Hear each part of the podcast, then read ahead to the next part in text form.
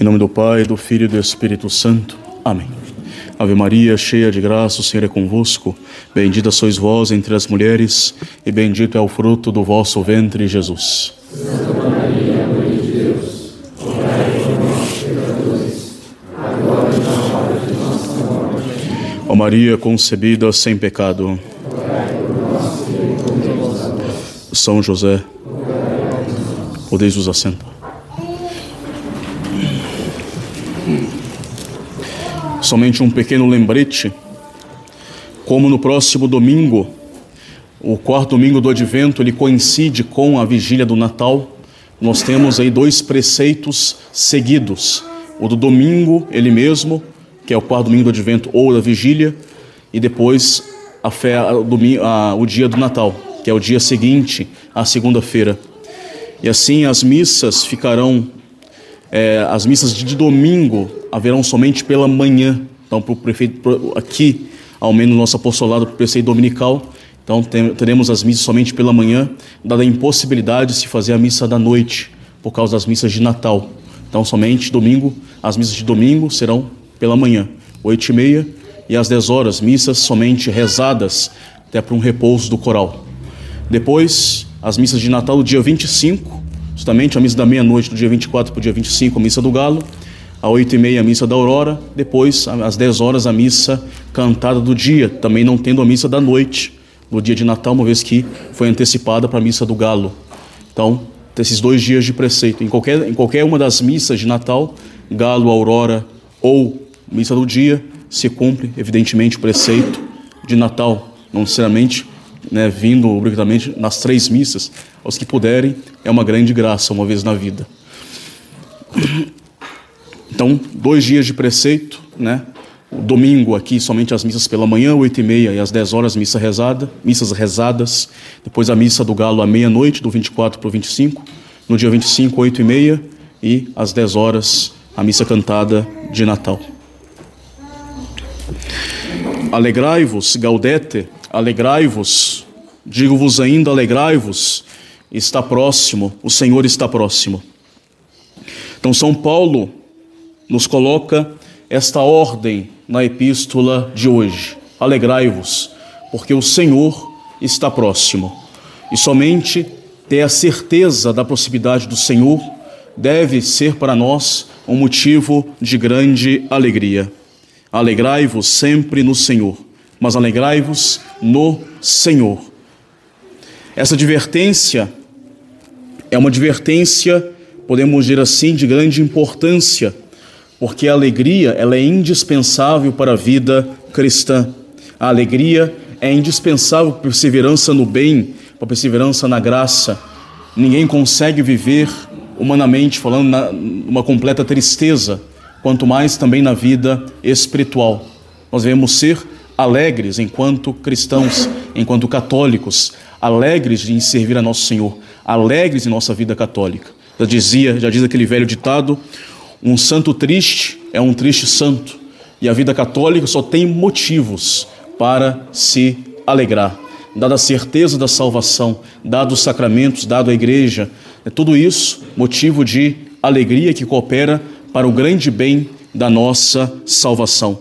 E nisso traz todo esse sentido de São Paulo, gaudete sempre in domino, alegrai-vos sempre no Senhor. Não quer dizer esta alegria tola do mundo, uma alegria que é necessariamente contrária a qualquer tristeza, não tem como ficar rindo todo o dia, mas é uma alegria que uma alegria perene, uma alegria profunda, uma alegria na permanência do bem, no bem da graça, uma alegria que permanece inclusive em meio às tristezas, perseguições do mundo. Uma alegria que não exclui, evidentemente, uma tristeza natural equilibrada. E nós devemos compreender que nós devemos ser é, profundamente alegres, alegres se nós estamos, sobretudo, em estado de graça, alegres se nós possuímos Deus em nossa vida, alegres se nós perseveramos na santidade, alegres no cumprimento dos mandamentos, alegre porque nós estamos unidos a Deus. Com a graça santificante em nossa alma, com a graça de Deus, livres do pecado mortal, nós possuímos o maior bem que nós podemos desejar aqui na terra. Nós possuímos o maior bem que existe, que é a Santíssima Trindade. Pela graça, Deus habita em nós. Não há alegria maior do que possuir o maior de todos os bens.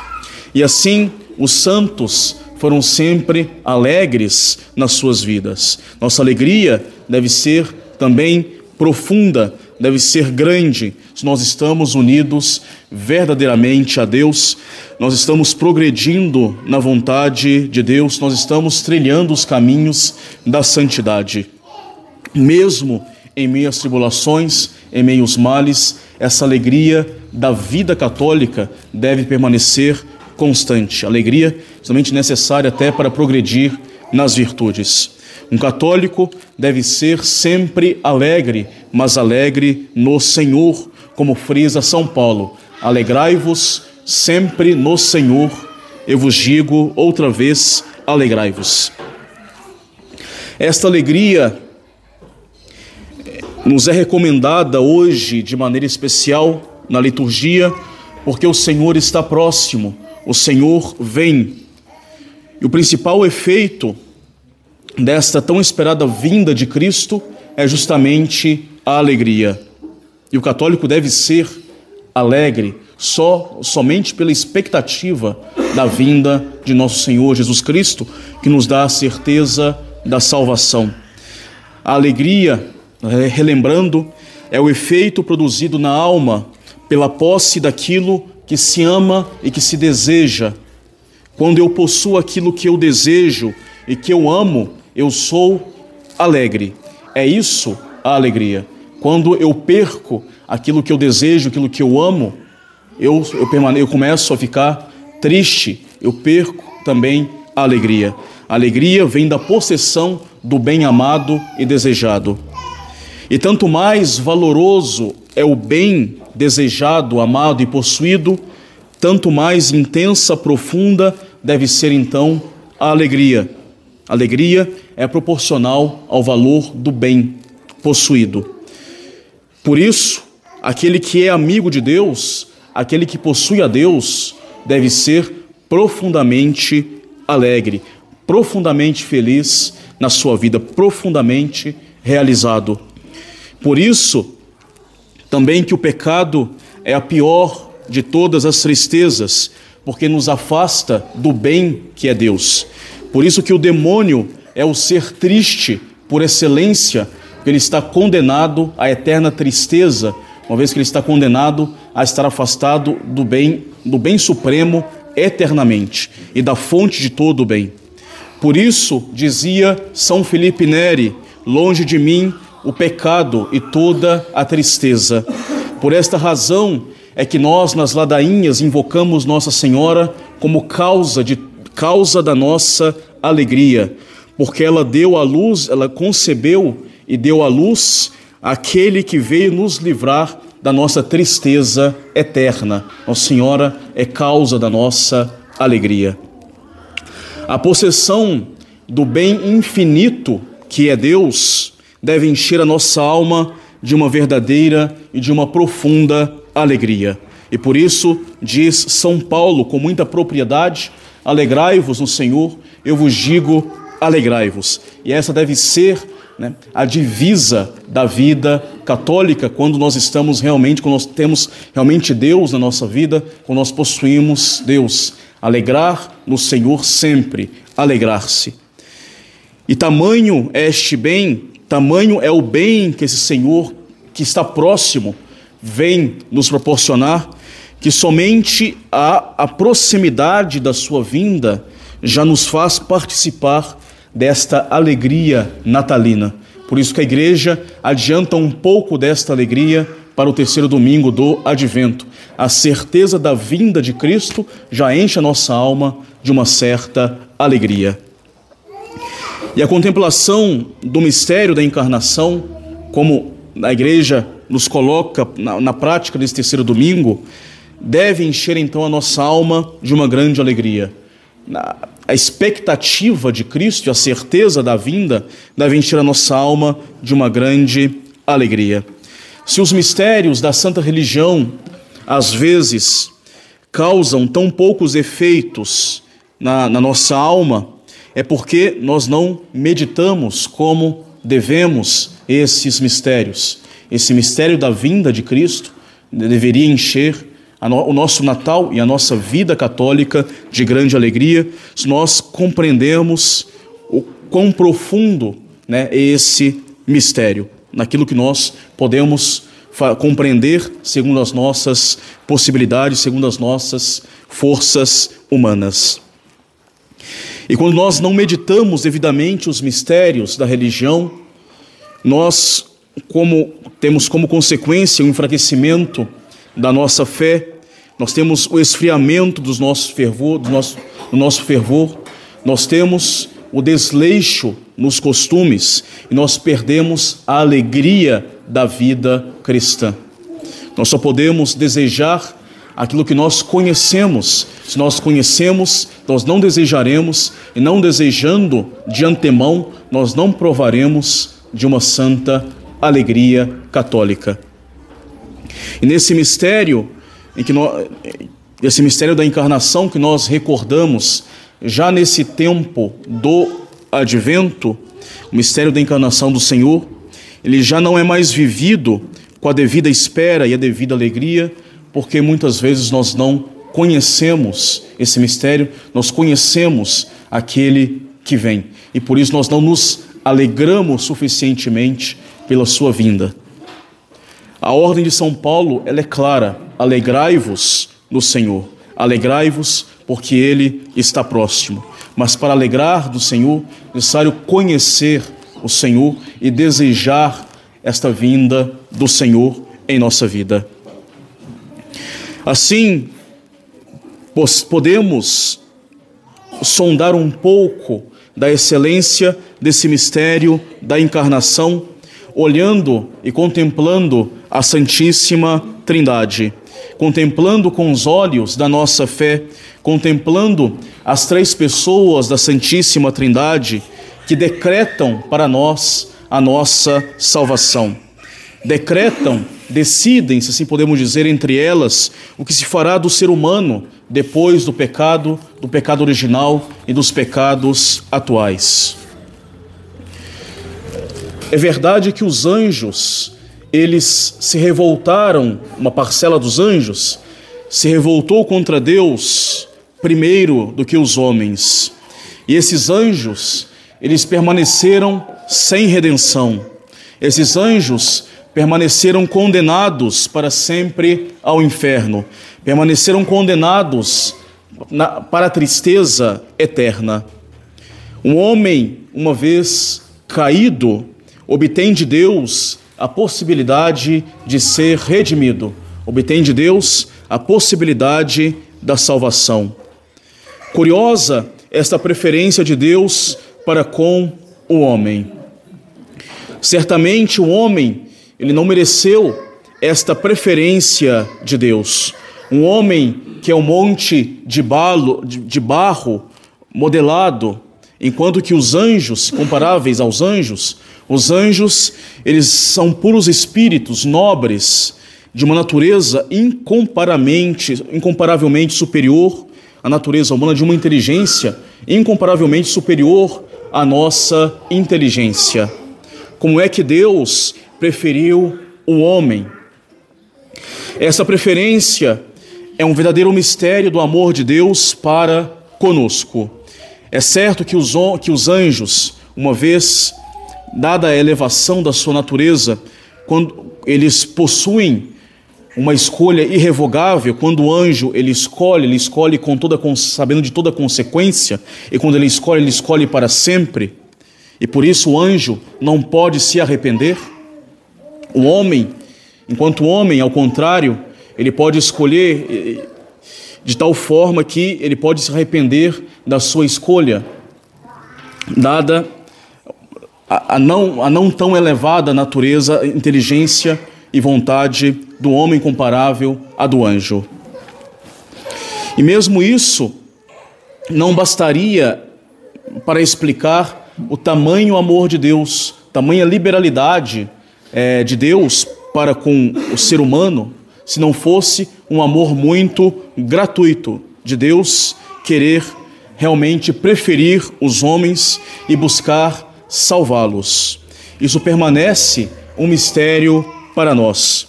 Um amor de preferência incompreensível quando nós ainda nós éramos inimigos de Deus, ainda nós éramos pecadores, o homem era ainda aos olhos de Deus um ser miserável, queria pela sua própria culpa se despojar da graça divina, da justiça original, ele se faria expulsar do paraíso terrestre, ele se tornaria condenado da morte temporal no século e da morte eterna no outro mundo. E mesmo assim Deus preferiu o homem. Deus sabia que o homem, esse ser tão privilegiado, responderia aos decretos de Deus, à misericórdia de Deus, aos benfeitos de Deus, por uma ingratidão um tanto monstruosa. Um homem teria um coração duro, seria insensível aos apelos da graça. Mais graças Deus distribui ao homem, mais ofensas o homem multiplica contra a majestade e a bondade de Deus. Deus sabia que alguns homens chegariam à dureza de coração a ponto de recusar a redenção. Deus sabia muito bem o que seria a crucificação do seu filho. Ele via um grande número aproveitar tão pouco da morte do homem-deus e ainda um outro número se perder, desprezando este sangue derramado. E mesmo assim, Deus, de toda eternidade, ele decreta a redenção do homem, apresentando para nós como um verdadeiro assim mistério de amor. Isso deve ser para nós causa de grande alegria. Deus nos amou primeiro, assim Deus amou o ser humano. Este amor de Deus, refletido, meditado, deve ser para nós motivo de esperança, motivo de alegria, e nos convida, assim, concretamente, a não deixar passar este tempo de graça, esse tempo de misericórdia, esse tempo de preparação, como se nada de importante houvesse ou viesse nascer para nós. Devemos, diante da meditação deste amor de Deus, desta alegria que já permeia esse terceiro domingo, buscar recobrar um pouco o nosso fervor, para reparar o nosso esquecimento culpável que nós nos mergulhamos diante do mistério da nossa salvação, buscando repensar um pouco mais profundamente no mistério da nossa redenção, nesse decreto de Deus para a nossa salvação, nesse decreto de amor para a nossa salvação. E assim, com todo amor, com toda alegria, com poder adorar, poder louvar e ainda mais amar a Trindade Santíssima, de ter pensado em nós desde antes de todos os séculos. Deus não faltava certamente de meios para operar a nossa salvação, para colocar em obra o resgate do homem, uma vez que o homem se, se revoltou contra Deus. Deus, era necessário que Deus desse de fato o primeiro passo. Mas bastava que Deus empregasse um simples ato da sua vontade para perdoar o homem gratuitamente, sem a necessidade de enviar o seu Filho único para morrer por nós, para pagar pelos nossos pecados. Mas deste modo, tão somente a misericórdia de Deus seria mostrada em detrimento da sua santidade, em detrimento da sua justiça. E um homem não teria sentido a enormidade e a gravidade do pecado, não teria sentido o que não teria compreendido o que é a feiura do pecado e a desordem causada pelo pecado.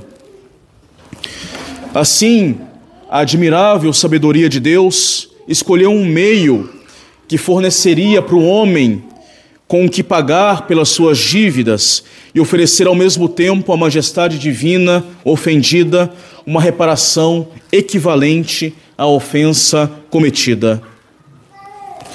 A humanidade que fora inteiramente afetada pelo pecado original era incapaz de dar uma satisfação que fosse suficiente a Deus. A humanidade sozinha era incapaz de se voltar para Deus. E assim estava mergulhada numa grande tristeza. Era necessário que a satisfação fosse infinita, infinita como Deus, ele é infinito. E assim a, a humanidade não conseguiria satisfazer pelo seu pecado. Era necessário que um Deus pudesse apaziguar e contentar a justiça de um Deus. Mas um Deus, nós sabemos, não pode sofrer, não pode se abaixar, não pode morrer. E são duas condições necessárias para um sacrifício de expiação. Um sacrifício condigno de expiação. E assim, numa imensa sabedoria, a adorável Trindade decreta então que o Filho, a segunda pessoa da Trindade, o Verbo eterno do Pai, se unisse então à nossa humanidade, que ele tomasse o nosso corpo e uma alma humana semelhantes aos nossos, tomasse ações semelhantes às nossas, uma vida terrena semelhante à nossa, caminhasse conosco, nos visitasse, e que pela operação do Espírito Santo, no seio da Virgem Maria, que fora por isso preservada todo o contágio do pecado original, ele tomasse a nossa natureza, a nossa carne. E Deus, feito carne, feito homem, ele tomará então sobre ele as nossas iniquidades, ele tomará os pecados do mundo, e pelas suas dores e pelos seus sofrimentos, ele pagará a dívida comum da humanidade restabelecendo a possibilidade da alegria eterna. Nesse Deus encarnado, nesse mistério da encarnação decretado pela adorável Trindade, se realiza então o triunfo da justiça, a justiça que é plenamente satisfeita. Se realiza o triunfo da misericórdia, a misericórdia de Deus que nos perdoa que vem ao nosso encontro, que nos entrega o seu Filho. Se realiza o triunfo da sabedoria que concilia o que parecia inconciliável. Se realiza o triunfo da onipotência que em uma só pessoa se une à extrema baixeza para operar a nossa salvação. Se realiza o triunfo da prudência que, mostrando ao homem o que custa a Deus para expiar um só pecado, nos ensina a nos abster de todo e qualquer pecado. Se realiza na encarnação o triunfo da bondade de Deus que se devota ao extremo para nós, ao extremo de dar a sua própria vida. Não devemos nunca nos esquecer quais foram as duras condições as quais a Santíssima Trindade decidiu que o Verbo de Deus iria se encarnar.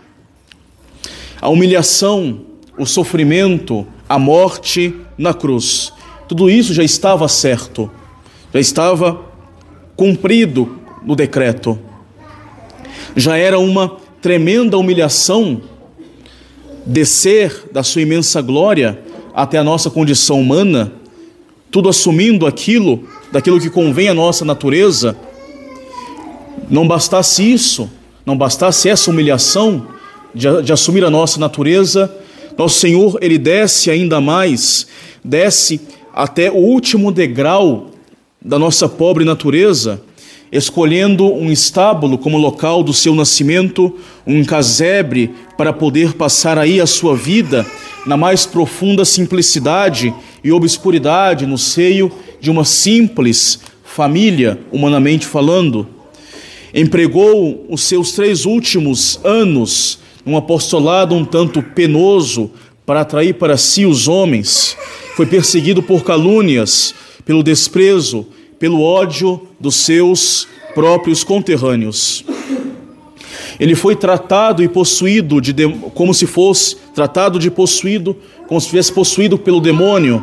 Ele foi tratado como se fosse um ladrão, tratado como se fosse um assassino. Foi preso, injustamente julgado, crucificado e morto entre dois criminosos. Ele nada quis guardar para si, ele tudo nos deu, ele tudo, tudo nos oferece com uma abundância ilimitada pelo bem da nossa salvação. E diante das duras cláusulas deste decreto de Deus, o Verbo de Deus, por amor dos homens, não se deteve nem um só instante, mas ele se voltou para o Pai eterno e disse: Eis-me aqui, enviai-me, enviai-me para fazer a vossa vontade. E Deus, e a pessoa, a segunda pessoa da Santíssima Trindade, se encarnou no seio de Maria por amor de nós, para ser causa da nossa alegria, para nos livrar da eterna tristeza, para cooperar com a nossa alegria eterna, nos dar a possibilidade da nossa alegria eterna. É consolante saber que a Trindade Santíssima tenha se voltado então para nós com misericórdia. É alegre pensar que o decreto eterno nos envia a segunda pessoa da Santíssima Trindade, a sabedoria mesma de Deus, a sabedoria eterna, o Divino Filho, para nos redimir e, enquanto sabedoria de Deus, para reordenar aquela desordem deixada pela falta, pela, pelo pecado e pelas suas consequências, porque pertence ao sábio organizar. A sabedoria de Deus veio, se encarnou para reorganizar a desordem deixada pelo pecado. Pertence ao sábio ordenar.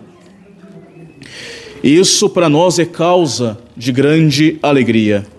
É muito alegre, é, é para muito se alegrar o pensar que o Verbo de Deus ele vem tomando a nossa natureza, a nossa condição, se tornando semelhantes a cada um de nós, para que nós para poder assim nos salvar, para que ele seja mais facilmente amado por nós, para que ele seja sobretudo imitado por nós.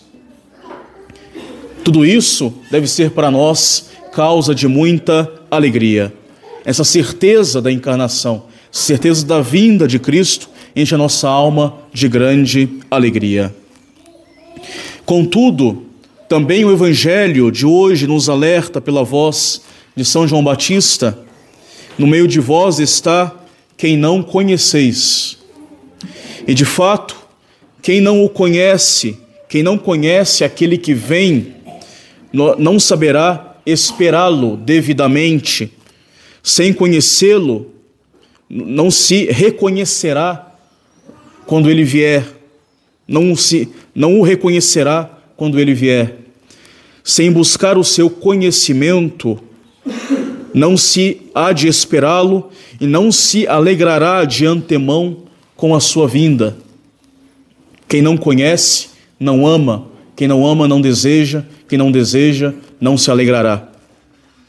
Assim, nesse tempo que ainda nos resta de advento, com as nossas orações e meditações bem feitas, a elevação da nossa mente às coisas do alto, aquilo que realmente importa nesse tempo, nos concentrando na contemplação do mistério da encarnação do Verbo, do seu nascimento, buscando através das leituras dos santos evangelhos próprios deste tempo, acompanhando atentamente os belos textos né, litúrgicos da Santa Missa, contemplação a meditação do, do, do, presépio, dos personagens, de cada um dos personagens do presépio.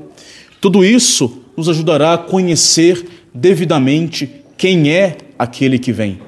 E conhecendo quem é aquele que vem, nós, quando chegar, quando ele chegar, nós o reconheceremos, nós o amaremos e provaremos das suas alegrias. A contemplação atenta do presépio e do mistério da encarnação, nos ajudará a receber Cristo nascido, que nascerá também em nós pela sua graça. E dará então sentido justamente a este dia de hoje, a este domingo de hoje, a essas palavras que São Paulo coloca para nós, que a igreja coloca para nós na epístola de hoje. Alegrai-vos, digo-vos de novo, alegrai-vos, o Senhor está próximo. Alegrai-vos no Senhor. Aquele que conhece aquele que vem, aquele que espera aquele que vem, alegrará devidamente na sua espera e na sua vinda. Louvado seja nosso Senhor Jesus Cristo. Em nome do Pai, do Filho e do Espírito.